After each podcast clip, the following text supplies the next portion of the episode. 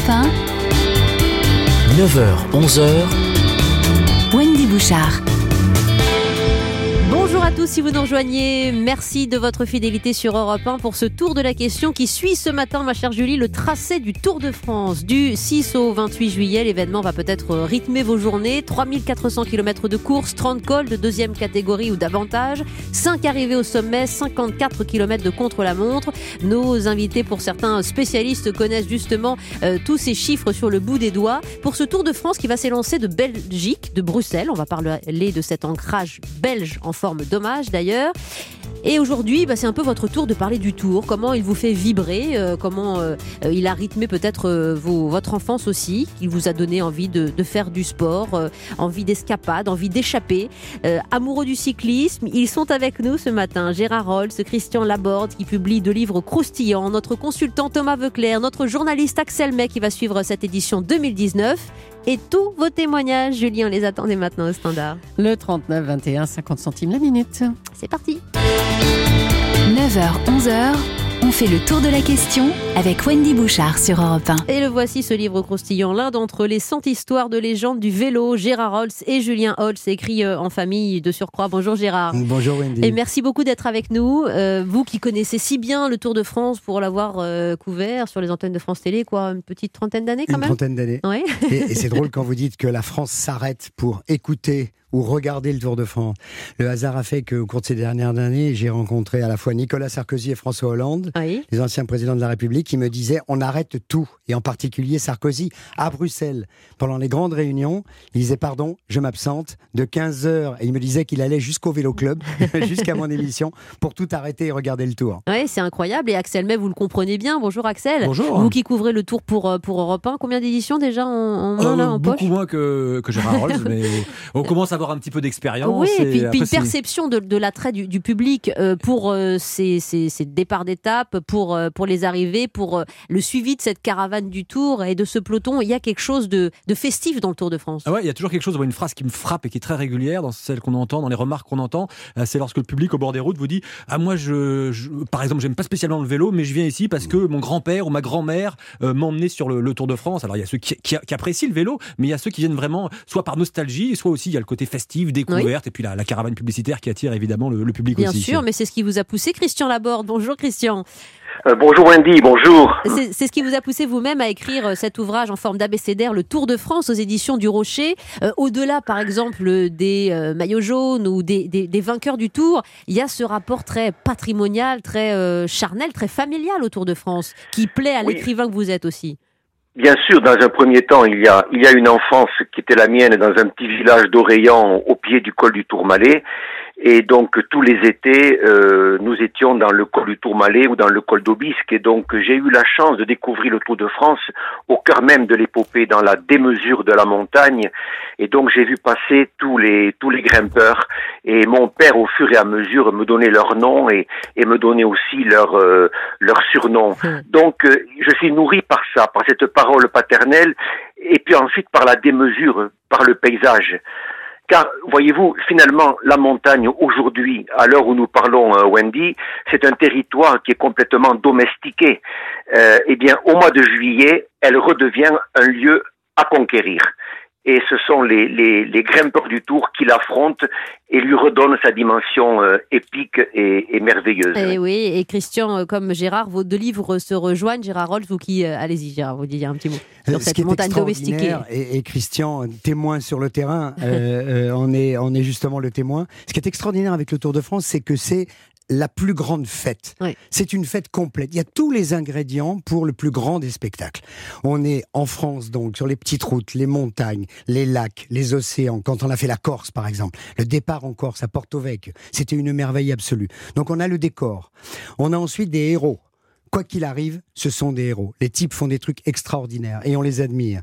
Il y a plus de 12 millions de spectateurs sur le bord des routes. Et il y a beaucoup de femmes. Il faut les saluer. C'est un des rares sports, encore aujourd'hui, où les femmes accompagnent la maman, la grand-mère, la grande sœur, accompagnent le mari, le frère pour assister à ce spectacle-là, euh, qui est gratuit. Ça encore. Je vous disais, tous les ingrédients d'un Bah oui, super grand spectacle spectacle. à C'est le ciel 14 ouvert. juillet pendant trois semaines. complètement, complètement. Et, et d'ailleurs, on soulignera aussi les effets techniques et ce grand réalisateur aujourd'hui euh, qui à France Télé euh, bah, gère toute une technique qui s'est modernisée pour suivre au mieux le, le tour. Puisqu'on parle des femmes, Axel May, on est en plein engouement et on en parlait avec Julie euh, pour euh, le, le- le mondial de foot féminin. Euh, jamais on a pensé à faire euh, entrer les, les- les- les femmes et à, et à rendre mixte ce Tour de France. Alors, il y a eu dans le temps, euh, il y avait un Tour de France féminin qui existait, euh, époque euh, Jeannie Longo notamment, euh, qui, a, qui a disparu. Ensuite, il y a eu la Route de France, il y a des épreuves qui existent, mais qui sont très peu médiatisées. Oui. ASO, l'organisateur du Tour, met en place depuis quelques années une étape féminine pendant le Tour de France. Les premières années, c'était avant l'arrivée sur les Champs-Élysées. Maintenant, c'est en cours de, de Tour de France. Oui. Ce qui crée d'ailleurs des problèmes de logistique parce qu'il faut faire venir les filles le matin et, et les hommes qui arrivent l'après-midi. Donc, il y a des problèmes de, Mais on en parle logis- peu. Hmm On en parle peu. Ah oui, on ne savait pas que ça existait. Eh ça. ben, on en parle peu euh, parce que parce qu'en fait, euh, oui, on en parle peu. Mais bon, je suis contente de savoir qu'il y a un Tour de France féminin. Euh, mais Alors vous l'avez très non, on une- une- une C'est- étape, c'est pas une un tour- oui. Pas un vrai Tour de France, Mm. mais, euh, Axel a raison. Il y a eu, Jeannie Longo l'a gagné entre autres. Oui. Euh, c'est un problème d'argent. Voilà, c'est Ouais. tout simplement un problème d'argent. C'est-à-dire que les filles ramènent les pas assez d'argent sponsors, Ouais. les sponsors ne viennent pas encore euh, sur le cyclisme féminin de façon, de façon vraiment très très positive. Et d'une part, et puis ensuite, il y a un problème d'organisation. Pendant un certain temps, on a essayé de faire courir les filles, par exemple, le matin, le matin de l'étape. euh, du, du Tour de France masculin. D'accord. Et, et matériellement, ce n'était pas possible de bloquer les routes pendant, pendant Ah. 12 heures. Euh, Ah, on les bloque pour les hommes, mais pas pour les femmes. Bon. Bon, mais en tout cas, c'est bien parce que vous nous en avez parlé. Il y a quand même des efforts de fait. Et on salue Janie Longo, euh, grande championne s'il en est. On se retrouve dans un instant. Christian Laborde, Gérard Rolls, Axel May, après ce tout petit euh, préambule. On parle de votre rapport au Tour de France et Joël va venir témoigner au 39-21. Et puis, on va feuilleter vos ouvrages, messieurs, parce qu'on en apprend beaucoup aussi sur l'histoire du Tour et sur la résonance aujourd'hui entre passé, présent et futur. À tout de suite avec Julie. On fait le tour de la question avec la poste.fr pro. Démarquez-vous en imprimant vos timbres avec le logo de votre entreprise. On, on attend ceux d'Europe 1. J-9 avant le départ, la première étape du Tour de France 2019. Alors comment le décrire? Ses cols, ses abandons, son maillot jaune, ses chutes, sa caravane, ses spectateurs, ses échappées belles et sa clameur légendaire. Que, qu'est-ce que vous parlez bien? Il y a de la poésie lyrisme, chez Julie, comme Christian Julie devrait Laborde. faire hein. de temps en temps de la radio. Ah ouais, mais prenez votre aise, Julie, vous êtes top. Euh, cher Axel, oui, le maillot jaune, on fête le centenaire cette année, Axel May. hein. donc, euh, c'est un événement euh, qu'on va aussi suivre avec, euh, Ouais, bah, avec rigueur sur Europe 1. Effectivement, le maillot jaune, ça représente, euh, bah, ça représente le, le Tour de France et contrairement à ce qu'on peut penser, c'est pas né en même temps que le, le- le Tour de France. Euh, c'est Donc né juste 1919, Après, hein. 1919, juste Mm. après la, la Première Guerre euh, mondiale. Oui. Euh, dans cette France en reconstruction, on a mis ce maillot jaune sur, pour bien distinguer le, le leader. Et, euh, et donc depuis, il y a eu un certain nombre de maillots jaunes qui ont été, euh, qui ont porté cette euh, tunique. Alors l'histoire est belle parce que euh, Henri Desgranges, c'est un peu comme Pierre de Coubertin, était un bon récupérateur d'idées. L'idée du maillot jaune, elle ne vient pas d'Henri Desgranges, le, le créateur du Tour. Elle vient d'un type qui s'appelait Alphonse Boger, qui n'arrêtait pas de dire à Desgranges, mais on ne voit pas qui est en tête. Même les coureurs eux-mêmes ne voient pas qui est en tête. Crée un maillot, Mm. s'il te plaît. Il a dit, évidemment, je vais le faire. Quelle couleur? Mon journal est jaune. Le journal Loto était imprimé sur papier jaune. Il a dit, mais fais-le en jaune. Donc il commande à Paris des maillots jaunes qui ne vont pas arriver au début du tour 1919. Ils vont arriver qu'à Grenoble. Et la chance d'Eugène Christophe, qu'on appelait le vieux Gaulois, c'est d'être premier en, tête du classement général. Et c'est lui qui a euh, revêtu le premier maillot jaune de l'histoire euh, du Tour de France, le 19 juillet 1919, hein, au, au dé- au départ de l'étape à Grenoble. Voilà, ça fait partie des 100 histoires de, de la légende du vélo aux éditions Grund, Gérard Holz, votre ouvrage. Et alors, pour l'abécédaire du Tour de France de Christian Laborde, qu'il publie aux éditions du Rocher, vous tombez sur le J, le jaune, la lettre et le mot jaune. Le jaune me réveille le matin, le jaune me fait grimper sur mon vélo tous les jours, le jaune m'a appris le véritable signification du sacrifice, le jaune me fait souffrir, le jaune est la raison pour laquelle je suis ici. Quel cycliste a dit ça, messieurs Gérard Rolls, Axel, vous avez une idée Ah, c'est Julie la parole d'un Euh, cycliste. ah, pardon, c'était Ah oui, euh, bon, Eddy Merckx qui a le record absolu de, euh, de- de- d'avoir porté le maillot jaune pendant 111 jours, Oui, peut-être. ça aurait été bien. Mais c'est Lance Armstrong qui l'a porté aussi, hein, cela dit. Combien de fois, Axel Euh, mais ça a été annulé, c'était Voilà. euh, huit fois, c'est ça finalement fois, Sept oui. fois, fois, sept j'aurais- victoires. voilà, on, oublie, ça a été annulé. Bah oui. et, juste une petite anecdote, il y a au, à- au musée du sport à Nice, ils ont fait une exposition sur euh, le maillot jaune et ils ont quand même mis euh, face aux vainqueurs des, des maillots jaunes une relique euh, de Lance Armstrong. Alors ils l'ont mis dans un coin un peu obscur volontairement, mais en disant on peut pas l'occulter de l'histoire du Tour de Ouais, France. il m'en reste deux Euh, ou trois en voilà. souvenir des, des maillots jaunes de Lance Armstrong. Ah, mais je sais bah que oui. Christian l'a beaucoup défendu pendant longtemps, Christian Laborde. C'est pour ça qu'il est aussi dans votre livre, Christian? Oui, il est, euh, il est absolument là pour cette raison, parce que c'est un. De toute façon, rêver, c'est un. Il a fait rêver, et puis c'est un héros de polar. Je crois que la vie d'Armstrong doit être racontée par un, un auteur de polar. Je veux dire, son enfance au fin fond du Texas, dans un pays qui n'aimait pas le vélo, Oui. ce gamin qui s'entiche du vélo. Ensuite, euh, la mort qui lui dit tu ne deviendras pas champion, je vais te coller un cancer. Le cancer, il arrive à le vaincre et ce faisant, il crée beaucoup d'espoir dans la communauté des malades. Et ensuite, l'ayant vaincu, il gagne le Tour de France. Le reste me paraît euh, peu important et je trouve que c'est dommage que l'on lui retire ses titres parce qu'il n'y a que dans les pays communistes que l'on fait cela. Alors, Il n'y a pas d'histoire officielle. Il y a ce qui s'est passé Oui, Pendant sept il y a ans, les règles et l'illégalité. Oui, il y a les règles, en Il y a les règles, romancier. Il y a les règles, Wendy. Mais dès l'instant que l'on qu'on retire ces titres, dès l'instant qu'on efface les tours, on efface aussi celui qui, cette année-là, est arrivé 30e ou est arrivé dernier. Oui, Et celui-là, quand vous parlez avec le dernier, il vous dira ceci, parce que moi j'ai parlé avec le dernier. Le dernier, il vous dira, euh, je suis à ma place, Lance Armstrong est à la sienne. Alors ensuite, on peut regard, on peut avoir le regard que l'on veut, mais moi j'ai un regard d'écrivain. Un écrivain ne juge pas. Il est là pour comprendre et pour raconter. C'est pour ça que. Lance Armstrong est dans, est dans mon livre, comme d'autres champions. je comprends Christian. Et, et d'ailleurs, c'est intéressant parce que finalement, en dehors du dopage, messieurs Axel May et Gérard Rhodes, parce que vous avez suivi ces histoires comme, comme tous les, journalistes et les passionnés, en dehors du dopage, euh, on a toujours un attrait pour le Tour de France. On sait bien qu'il y, a des- y a des choses illégales qui circulent, euh, et depuis euh, probablement une centaine d'années, mais finalement, on dépasse cette réalité. On dépasse cette illégalité. C'est quand même assez étonnant parce qu'on a envie ou d'oublier ça pour rêver, euh, ou on se dit, bon, bah, de toute façon, euh, ils ne sont pas non plus des héros, il faut bien des substances pour y arriver. En Gérard. 1998, au moment où il y a eu la grande affaire Festina, euh, de l'organisation d'un dopage organisé, donc Avec dans, Virenque, dans- là, c'est ça le oui. truc. On Oui. en parlait Hum, avec, euh, avec Patrick Chen, avec Jean-Paul Olivier, avec Jean-René Godard, qui a été longtemps sur Europe 1. Salut Jean-René. On en Bah, parlait écoutez, beaucoup. Et la réaction du public sur le bord de la route, c'était laissez-les tranquilles. C'est-à-dire qu'il nous disait à nous, journalistes, laissez-les tranquilles. Ouais. Laisse-les courir, Gérard. De temps en temps même, on me disait, mais tu n'aimes, tu n'aimes pas vraiment le vélo si tu parles de dopage. C'est quand même extraordinaire, oui. Le, le- la, la- la grande foule C'est du Tour de probablement le seul sport qui permet ça, enfin qui autorise un peu ce. Et tous les sports ces sont yeux fermés. touchés. Ouais. Et tous les sports sont touchés. Et on n'en parle pas. Et le football, et les Jeux Olympiques, Le et la boxe, aussi et l'haltérophilie, Ouais. et le tennis Ah bon aussi. Tous les sports sont touchés par le dopage. Mais comme il y a beaucoup plus de contrôle Hmm. euh, pour, les, pour les cyclistes, évidemment, Hmm. on en parle davantage. Alors, on parlait de Jean-René Godard juste avant la pause et avant de vous faire réagir, Axel May, sur le sujet. Euh, Écoutons-le, archive d'Europe 1, 1983, le 24 juillet 83. Jean-René Godard face à Laurent Fignon qui gagne le Tour de France.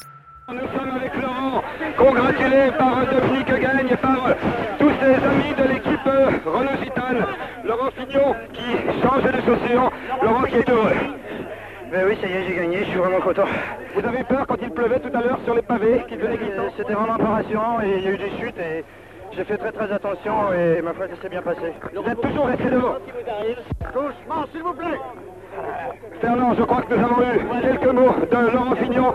Je vais vous rendre l'antenne car je vous avoue que la bousculade autour de Laurent Fignon est assez spectaculaire, mais vous l'avez entendu, il l'a dit, il a franchi la ligne, fini et c'est gagné, c'est ça l'essentiel pour lui. Bon, techniquement, on a évolué sur Europe. hein. Fernand, Fernand Choisel, Jean Godard, 1983, Gérard. Vous Wendy, vous savez hein ce qu'on disait à propos de Jean René parce que il a été sur Europe 1 pendant des années. Ensuite, il est venu chez nous pour faire des commentaires. On disait à propos de Jean René qu'il était capable de faire un clafoutis avec un noyau de cerise. il ne se Voilà. passait rien sur la course Mais et il il racontait des choses. Et il le faisait vibrer. C'est ça aussi la bonne radio. Vous aviez quel âge en 83, Axel? Euh, En âge de rêver ou J'avais pas? quelques... Non, j'étais déjà en âge d'écouter le, le Tour de France, pas de le commenter, mais, mais, mais de l'écouter. Et si je peux juste rebondir un instant sur vous citiez Richard Viran, qui a longtemps été notre consultant ici, Mm. et comme vous disiez, euh, Gérard, euh, lorsque euh, Richard est expulsé, euh, lui c'était une vraie star à l'époque, Richard Viran, qu'on pensait qu'il allait gagner le Tour de France. Chouchou. Ouais. Chouchou du public absolu. Fallait voir les, les grands-mères, par exemple, qui secouaient le bus euh, de son équipe. Euh, c'était un, un déchirement pour tout, pour tout ce, ce public. Il y avait vraiment le côté, ben, on soutient notre On champion. veut euh, quand même. voilà, au-delà de ce qui, de ce qui peut se passer. Juste après la pause, Axel May, Gérard, Els, Gérard Rolls, Christian Laborde sont avec nous pour nous parler de ce Tour de France. Euh, il va falloir que je réfléchisse à l'édition 109e, je crois, mais on va vérifier ça tout de suite. En tout cas, ça commence le 9 juillet au départ de Bruxelles, hommage à Eddy Merckx. À tout de suite. On est presque sur la ligne de départ du Tour de France 2019. Départ, c'est le 6 juillet, Le c'est 6 ça juillet, absolument. Et à partir du 6 juillet, le 19h, 20h sera consacré sur Europe 1 au Tour de France, le Club Tour, euh, en compagnie d'Axel May, de Thomas Veuclair, et puis de nombreux témoignages, évidemment, comme celui de Fabrice qui nous écrit de Metz. Pendant trois semaines, le Tour, c'est une découverte systématique de notre pays, dit-il. C'est une vitrine incroyable pour un coureur aussi de participer à ce Tour de France, et c'est un spectacle exceptionnel tous les ans. Euh, je voudrais que vous nous donniez d'ailleurs euh, quelques-unes des évolutions euh, euh, phare, Gérard Rolls, qu'on découvre dans votre livre écrit avec votre fils. Euh, on, bon, on- on passera sur le vélocipède que vous avez quand même essayé, cette grande roue Et que devant. je vais, oui, et, et que, que- je, je vais réessayer le 9 novembre. On fait Paris-Rouen Oh. en vélocipède. Ah oui, C'est-à-dire faut un avec des équilibre vélos costaud. hein. qui, qui datent de 150 ans Ah, avec, euh, avec mes amis collectionneurs. Bon, on- ensuite on aura Dunlop à la fin du 19e siècle qui invente les pneus gonflés, le dérailleur en 1912, et puis beaucoup plus près de nous, ce qui nous intéresse quand même directement, c'est toutes les, innovations qui ont été introduites dans le Tour, en particulier par les Américains. Je pense aux oreillettes. 1990, c'est assez récent. Hein Alors, euh, il y, a- il y a une première chose déjà qu'on connaît assez peu, c'est que le Tour de France, en fait, est la conséquence de l'affaire Dreyfus. Hein? Je- oui, je vous vois tous étonnés. Oui. Je vous vois tous étonnés. En faisant une petite enquête et en lisant beaucoup de choses à ce propos, je vais vous le résumer relativement vite. Le grand homme, le grand bonhomme, c'est, il s'appelle Pierre Giffard. C'est lui qui, avant tout, avant, avant, avant tout le monde, dit le vélo est important. Mhm. Nous sommes là dans les années 1900 à peu près. Il dit le vélo va remplacer le cheval. Pierre Giffard est rédacteur en chef du, du, du Petit Journal. Il crée un magazine qui s'appelle Le Vélo. Et il lance Bordeaux-Paris, une grande course de vélo, Paris-Brest-Paris. C'est un gros succès, ça lui apporte beaucoup de lecteurs. Sauf que Pierre Giffard est pro-Dreyfus. Il défend Dreyfus, comme Oui. Émile Zola. oui. Son actionnaire, le comte de Dion, lui dit dehors. Moi, je pense que Dreyfus est un espion.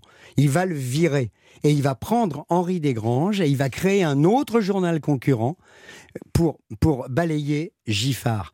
Et quand Henri Desgranges euh, euh, prend la tête du journal L'Auto, il cherche une idée pour lancer son journal. Et c'est à ce moment-là où l'un de ses collaborateurs lui propose de faire le Tour de France.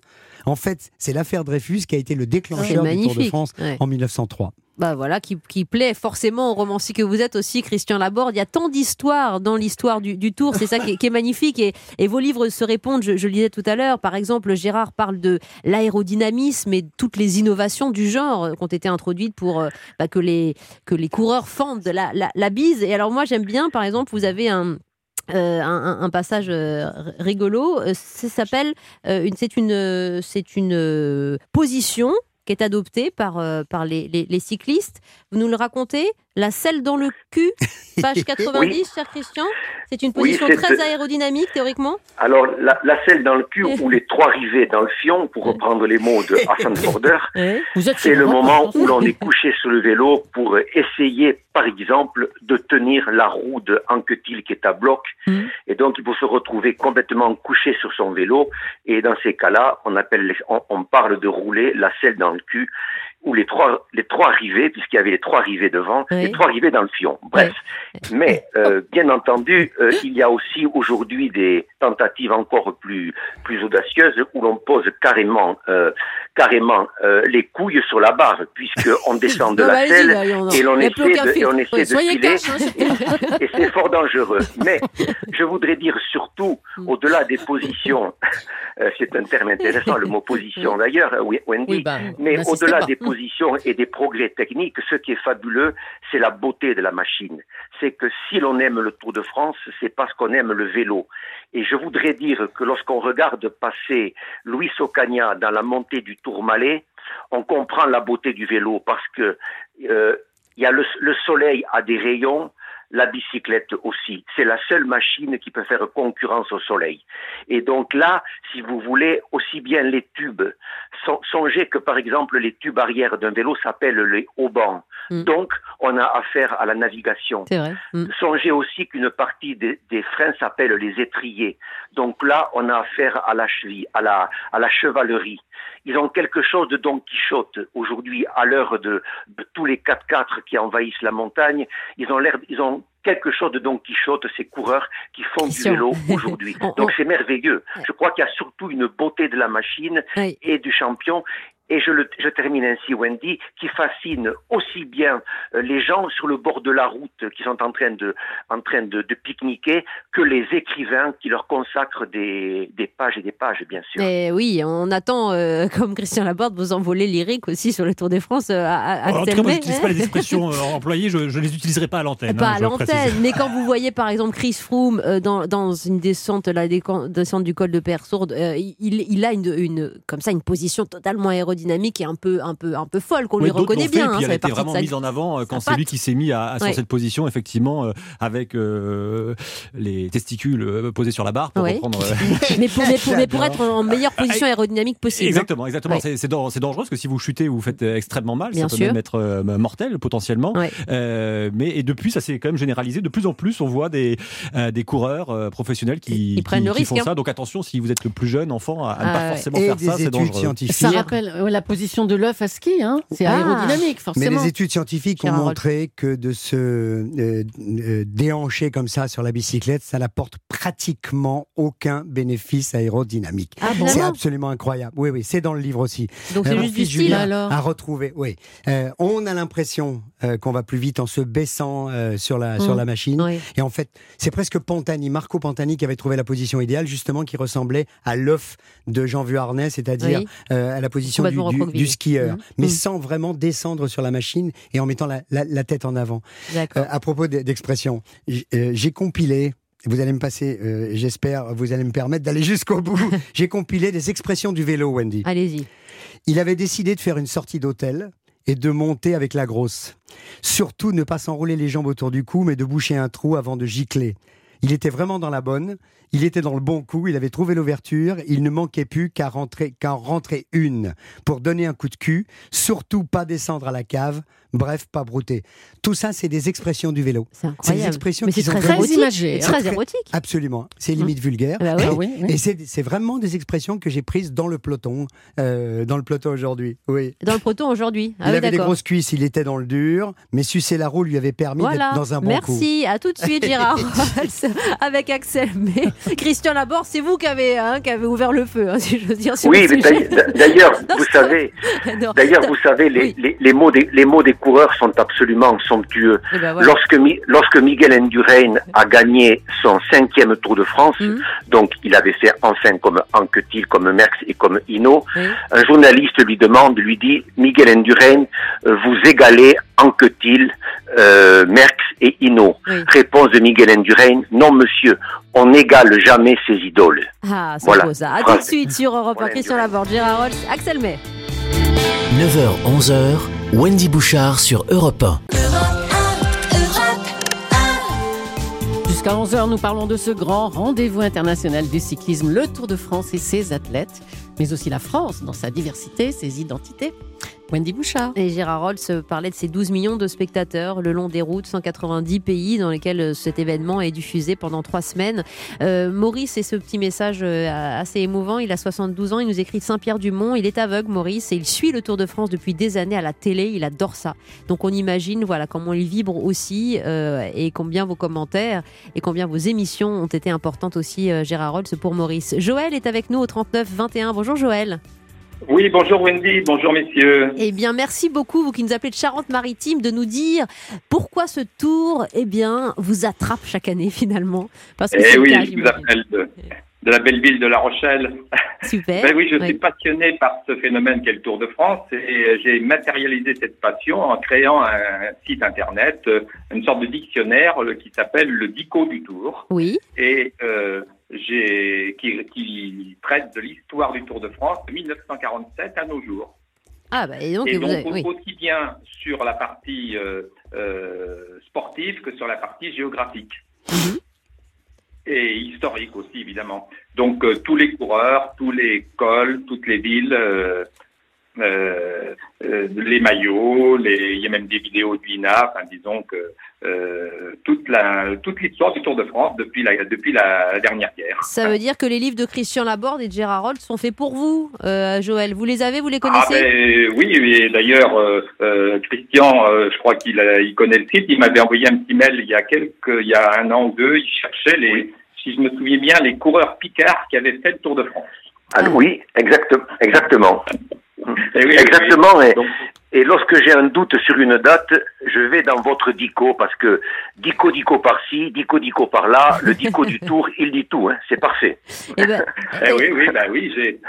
C'est, ben, je vous remercie. je vous, j'apprécie vos, vos livres aussi euh, que je lis et que je consulte très souvent, de de même que ceux de Gérard. Hein. Et euh, cette passion, ben, évidemment, ça, ça dépasse le phénomène, euh, je vais dire sportif, évidemment. hein. Euh, le Tour de Oui. France, euh, euh, c'est le Tour de la France. Et moi, j'ai essayé d'orienter ça un petit peu, de sortir de la partie sportive pure, en orientant, en, en faisant toute l'école, tous les, toutes les villes, euh, par département, par pays étranger pour les, les pays oui, étrangers. et, et- et par- et par géographie, on a, on a compris, Joël, aussi votre parti pris qui est très intéressant. Et voilà pourquoi Voilà. les familles, les familles suivent le tour, les femmes suivent le tour. Il y a cet aspect aussi patrimonial et, et- et géographique avec cette, cette performance qui tient du spectacle quotidien, Gérard Holtz, tout en direct pendant trois semaines. euh, on imagine la préparation euh, du grand orchestrateur qui est à la réalisation. Jean rappelez son nom? Voilà, Euh, nous, on a ajouté incroyable. une caméra Mm. au cours de ces dernières années, une caméra spéciale pour les paysages, parce qu'on s'est rendu compte, et, et Daniel Bilalian, qui était le, le- le patron des sports à l'époque, euh, a vraiment insisté là-dessus en disant montrez, montrez la belle France, Mm. montrez tout, montrez les champs, les blés, les vignes, les, les montagnes, les lacs, les étangs, les, les mers, montrez tout parce que ça fait vraiment partie de, de, de ce grand spectacle-là. On a ajouté aussi, avec ce système-là, c'est Patrick Chen à l'époque, deux avions. Ça, ça ne se, ça se sait très peu, Ouais, ça. on sait Nous les hélicoptères, mais il y a les avions aussi. Deux avions relais qui sont à 10 000 mètres d'altitude et qui tournent au-dessus de la route du Tour de France et qui, au GPS, euh, restent en situation comme un entonnoir pour récupérer les, les, les- les relais, de, les signaux des motos et des hélicoptères. Lorsque Thomas Veuclair, par exemple, parle sur la moto, c'est relayé par l'hélicoptère, ça monte à l'avion.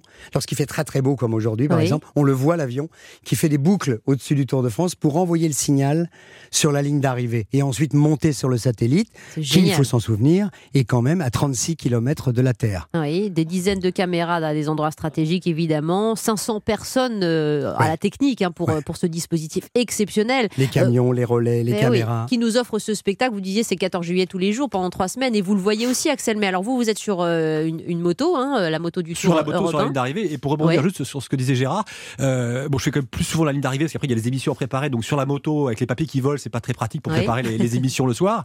Euh, mais l'année dernière, je me souviens avec mes, il y avait Émilie Bonneau et Marguerite Lefebvre qui faisaient le tour avec moi. Et il y avait une étape en Dordogne. On savait qu'il se passerait rien. Et moi, j'avais dit, bah, je veux bien faire la moto ce jour-là parce que à commenter, c'était pas très intéressant, mais c'était une orgie de, de châteaux parce qu'en Dordogne, il y a plein de Et donc, euh, tranquillement, il faisait beau sur la moto. Euh, on commentait, mais je, je me régalais de tous ces châteaux, de tous ces petits vallons euh, qu'on a en Dordogne. Et puis, faut Alex, ça- je vous, dis, je vous donne un petit truc. Blouson spécial. Euh, du plastique à coller sur le dos de votre motard. C'est ce que j'avais fait. J'ai eu la chance de le faire deux années, moi, le- sur le moto. Vous voyez Ah, et comme ça, vous On est derrière le- Comme ça, ça s'envole pas. Ah, Et pas même lorsqu'il pleut, parce que de temps en temps, Oui, les motards, les, les reporters comme Alex euh, reçoivent des tonnes d'eau, oui. ça passe. On met du plastique sur le, sur le dos du blouson. Oui, et on s'inscrit dans un ballet de caméra, de, de, de moto. Il y a quelque chose de, oui, de très chorégraphique, justement. Et dans votre livre en noir et blanc, on retrouve ces photos où là, on circule. Bon, il y a, il y a encore une, une trentaine d'années, sans casque, euh, avec des conditions de sécurité qui ne sont plus les mêmes aujourd'hui. Gérard, c'est hein, comme ça que ça m'a permis de vivre un, un drame absolu. C'est la mort de Casartelli, euh, l'Italien, euh, dans la descente du, du, du porté d'aspect, il y a quelques années, parce qu'avec notre voiture, voiture. On était juste, j'étais juste derrière le peloton au moment où il y a eu la chute d'une dizaine, d'une quinzaine de coureurs euh, en 1995 et le pauvre champion olympique italien, le jeune euh, qui est mort avec la tête fracassée sur le macadam. Je- Il y a une photo d'ailleurs où, où- où je suis, où je suis en train moi de, de ramasser un, un ou deux coureurs.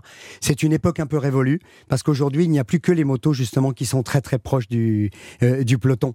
Mais vous avez beaucoup de chance, Alex, de, de vivre ça Ouais, encore. ça, hein. je, je- je- je sais, et parfois on entend Christian Prudhomme qui dit les motos, les motos, dégagez, dégagez, de manière ferme, parce qu'on est un peu trop proche, euh, effectivement, des échappés ou du peloton. Eh oui, euh, moto, ça fait partie aussi de votre abécédaire, euh, cher euh, Christian Laborde. Le 14 juillet 1970, vous nous rappelez l'étape Saint-Gaudens-Lamongie et Robert Chapat qui est dans la course, assis à l'arrière de la moto que pilote le géant de la route Victor Cosson. Euh, voilà, on est aussi sur, les, sur les motos au milieu des cyclistes. C'est- Ça fait partie du, Oui, du- euh, du spectacle. Ch- Ch- Chapat, qui a, qui a donc fait le Tour de France, connaissait bien le et la route et l'épreuve. Et là, nous sommes dans le dans le Tourmalet et il se porte à la hauteur de de euh, de Thévenet, du jeune Thévenet qui fait son premier Tour de France. Mhm. Et Thévenet monte avec Van Impe et Eddy Merckx. Et euh, c'est euh, Chapat qui dit à qui dit à Thévenet attaque petit. Ils sont tous cuits. Et je veux dire, Thévenet se dit, Merckx cuit, mais où, où peut-on voir Merckx cuit? Et alors l'autre, euh, Chapat répète, attaque petit, ils sont tous cuits. Et aussitôt, Thévenet, enfin, attaque et il gagne à la Mongie. Il participe à son premier Tour de France et il gagne dans les Pyrénées. Et je voudrais ajouter un détail, parce qu'on vient de parler des hélicoptères et, et des motos et des voitures. Je voudrais que l'on parle de la peinture et des aérosols. Car durant le Tour de France, les routes parlent. Et je voudrais donner un exemple très précis, la montée de Otakam. Et je reviens finalement sur sur sur Miguel euh, Miguel. Vous savez que Miguel Indurain est originaire de Navarre, côté espagnol. Eh bien, les Navarrais passent la frontière, ils viennent dans la nuit et dans sur la route de Otakam, ils inscrivent à la peinture les noms de tous les villages de Navarre. Ils se succèdent, un véritable chapelet. Eh bien, quand Miguel Indurain arrive, il roule sur les noms de tous ces villages d'enfance. C'est là que l'on voit combien ce Grand d'Espagne est un champion populaire, puisque tous les villages sont là pour Ouais, lui, inscrits sur la route du Tour. Voilà, ça fait partie de ces, belles histoires qui nous inspirent. ouais. Et là, c'est plus que du sport. Oui. Et effectivement, il faut bien comprendre qu'on n'est pas dans le sport, on est dans l'épopée. Le sport est fait par des champions. Oui. Et par exemple, Federer est un magnifique champion, un fantastique champion. Le Tour de France, lui, il est fait par des héros. Et c'est pour cela qu'on les appelle les géants de la route, donc, ou bien alors également les forçats de la route. Et bien comprendre que le héros, c'est un mot qui intéresse aussi bien la mythologie que l'écrivain. Que cherche un écrivain dans ses romans À faire naître des héros. Mais des héros, le Tour de France lui en fourgue des tonnes. Eh bien, Il voilà, suffit je- de les écouter parler pour arriver à, à être au contact d'authentiques Et on héros. comprend, on comprend pourquoi votre passion est bien là. Christian Laborde avec ce Tour de France aux éditions du Rocher ABCDR, avec Gérard Holtz, avec Axel May et dans un instant Thomas Veuclair qui va réagir. Euh, cher Joël, on va vous envoyer euh, un, un des deux ouvrages. Choisissez lequel, Gérard Holtz ou euh, Christian Laborde, Joël? Celui que vous n'avez pas à la maison. Alors, Comment? Je- a une petite coupure. quel, quel, quel est celui des deux ouvrages que vous n'avez pas à la maison qu'on peut vous envoyer pour euh, euh, Ah, euh, garnir votre celui, de bibliothèque? Celui de Christian, je je l'ai, je l'ai pas. Ok, et ben voilà, ça sera fait. Je donnez votre adresse à mais je ne l'ai Naïma. pas encore. Merci beaucoup et je Bien, rappelle votre beaucoup. site internet, le Dico du Tour. À tout de suite sur Europe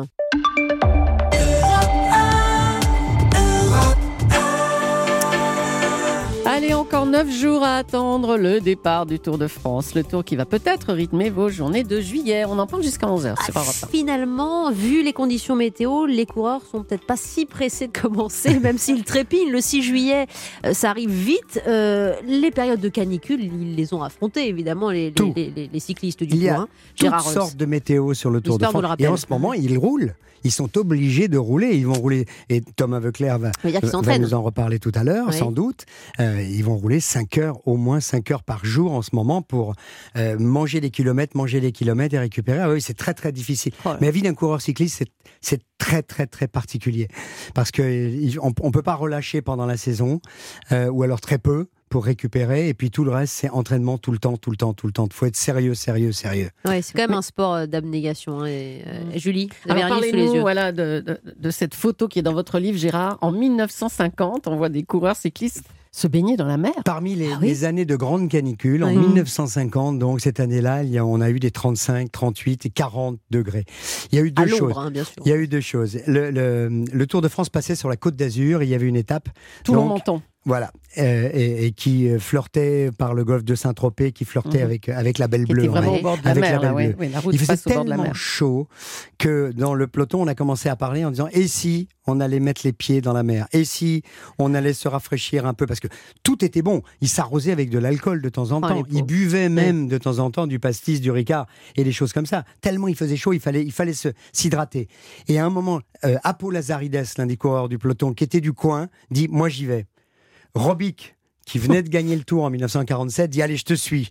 Ils, ils, sont, ils ont posé les vélos, ils ont marché sur la plage à Sainte-Maxime et ils sont allés dans l'eau. Ils sont entrés dans l'eau. Mais habillé. Imaginez, Oui. habillés, Habillés, la photo et est dans le avec livre, des hein, ouais, maillots en laine et avec de temps en temps des boyaux autour d'eux et avec de temps en temps aussi dans leur poche encore des victuailles. Vous imaginez la situation avec de l'eau salée, comment ils sont, comment ils sont ressortis et ils ont été suivis par une soixantaine de coureurs. C'est-à-dire que le peloton s'est baigné ce jour-là dans la, dans la Belle Bleue. C'est génial. Et c'est une des raisons pour lesquelles les, les organisateurs, donc Félix Lévitan et Jacques, et Jacques Godet, Oui. ont dit plus jamais de Côte d'Azur pendant, pendant des années et des Ah. années et des années. Il y a eu des étapes, mais ça passait au-dessus, Aix-en-Provence. Pourtant, Nice. ça ajoute un peu d'humanité dans ce spectacle. plus jamais Ouais. un spectacle comme ça. Il faut savoir quel métier on fait.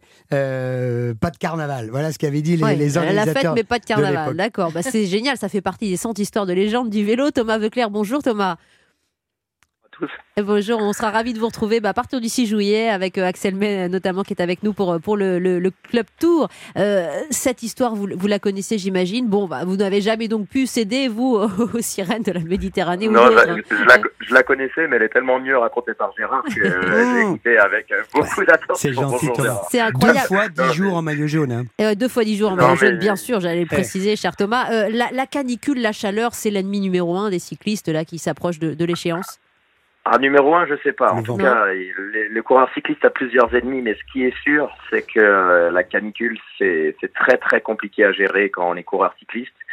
Euh, moi, j'ai connu celle de 2003 sur le Tour de France. C'était Ah, vraiment bien sûr. euh, bon, c'était très très compliqué.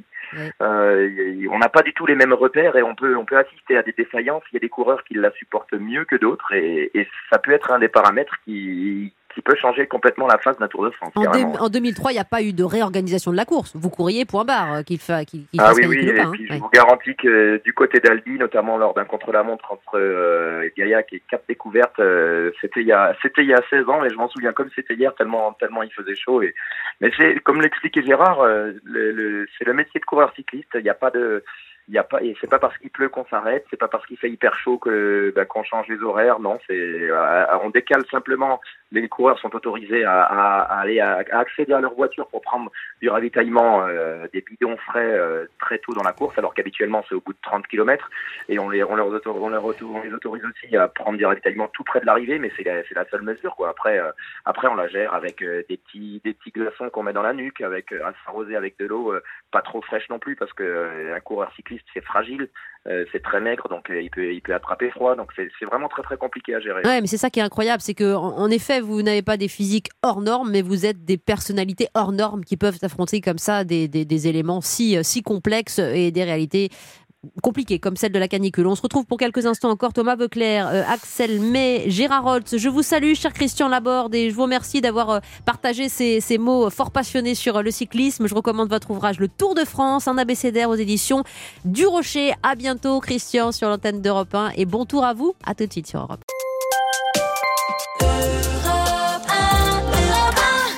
Le Tour de France, euh, vu par des amoureux, des passionnés qui sont en studio avec nous.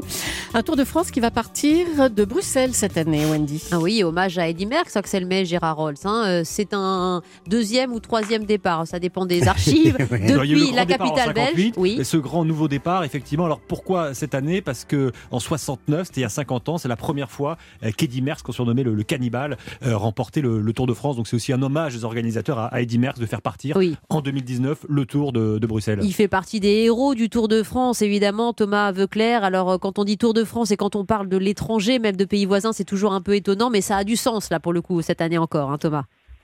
Oui, ça a du sens. Pour la petite histoire, je n'étais pas là depuis le début de l'émission, mais il faut savoir que l'an dernier, le Tour de France est parti de, de Vendée. Initialement, les organisateurs avaient prévu de faire partir le Tour de France de Vendée, mais en, mais en 2019 et en, et en Belgique euh, en 2018. Et c'est la Vendée et la Belgique qui se sont arrangés entre eux parce que la, la- les, bah, les Bruxellois souhaitaient avoir le, le Tour 50 ans après la première victoire d'Eddy Merckx pour le symbole. Euh, Donc ils, euh, voilà, ils ont trouvé euh, un terrain d'entente pour que ça parte à l'étranger. Faut pas être choqué d'un départ à l'étranger. Pourquoi? Parce que ça a toujours existé, moins Oui. fréquemment que ces 15 dernières années, mais mais si on remonte il y a très très longtemps, euh, il y avait déjà des départs à l'étranger. Et puis le Tour, c'est un événement international, c'est le patrimoine national, mais mais il faut pas être choqué, il faut pas être scandalisé qu'il y ait des départs à l'étranger. On va dire que la cadence est à peu près d'une fois tous les deux ans, hein, il faut pas se le cacher. Mais du moment que la, la, la récupération des coureurs, que le, que le côté spectacle ou business ne prend pas le pas sur le côté sportif et le respect de l'effort des coureurs et de la récupération, moi ça ne me choque pas. Si un jour on a un départ du Qatar, là je serais choqué avec les heures d'avion, le décalage horaire. Bah, évidemment. Donc c'est Ouais. frontalier de cette manière-là. C'est pour moi c'est pas choquant et ça illustre euh, l'événement mondial qu'est le Tour de France. Et Gérard Thomas, on ouais. a eu des fêtes absolument considérables euh, avec, euh, avec euh, de- le, le- le public qui est venu et en Angleterre et, euh, et en Hollande, à Utrecht, le, le- le pays du vélo. On avait des milliers, des dizaines, des centaines de milliers de gens qui sont venus euh, accueillir et, app- et applaudir. C'est c'est les grandes fêtes. Ça, ça, ça fait partie de la, de, de la grande fête. Hein. Oui, euh, C'est vrai aussi, c'est vrai aussi que euh, il faut, en tout cas pour les coureurs français, hein, pour l'avoir vécu tous ces départs à l'étranger, euh, il faut être honnête, le Tour de France démarre presque quand on arrive sur le sur le territoire français. Il y a, il y a quand même une différence. Euh, comme l'a dit Gérard, le, le succès populaire est phénoménal lorsqu'on lorsque le Tour s'exporte pour son grand départ. Je pense, euh, moi, de ce que j'ai vécu dans le Yorkshire euh, en Angleterre à deux reprises en 2007 ou en 2014, euh, c'était c'était grandiose au niveau du monde, au-delà de tout ce que j'avais connu. Mais, mais en même temps, le, le tour, c'est vrai qu'il y a quand même une saveur particulière pour les coureurs français lorsqu'on arrive sur, euh, sur le territoire français, justement. Et je terminerai avec un petit mot de Léna sur Twitter. Mon grand-père faisait des courses cyclistes avant. Euh, Du coup, quand il regarde le Tour de France, il est comme sur son vélo dans le canapé. On voit le balancement d'épaule. On imagine très bien la scène. Elle est probablement très partagée dans, dans vos foyers, euh, chers amis. Alors, ce que vous faites, c'est que vous regardez bah, ce magnifique spectacle retransmis par le Tour de France la journée. Puis à partir de 19h, les comptes rendus d'étape, ce qui s'est joué avec euh, votre regard euh, acéré, assidu euh, et professionnel à Axel May. Le Club Tour à partir de, du 6 juillet, donc 19h-20h, Ouais, et si vous, avec juste Thomas. me permettez Vauclair. très rapidement, Bien sûr. il y a un auditeur très fidèle d'Europe 1 qui s'appelle Raphaël Geminiani, euh, qui a été un, un grand coureur et puis surtout un énorme directeur sportif. C'est lui qui a, a dirigé Jacques Anquetil. Il est un peu fatigué en ce moment, il a 94 ans et je pense qu'il nous écoute, donc on peut, lui, on peut le saluer. J'ai une pensée aussi salue. pour André Darriade, un Ouais. des anciens qui a porté Le euh, et, et le maillot vert et le maillot jaune. Et puis une belle pensée aussi pour Thomas, on va le remercier. Merci, cher Thomas Vauclair, consultant excellent. en télé et Europe Alors Thomas, vraiment,